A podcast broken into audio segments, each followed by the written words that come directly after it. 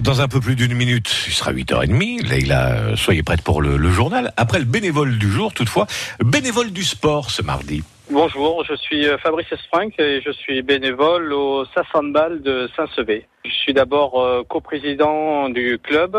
Euh, je suis en charge de la partie euh, sportive et en plus de ça, je m'occupe de l'école de hand pour laquelle ben, je gère les animations auprès des jeunes de 3 ans jusqu'à 9 ans.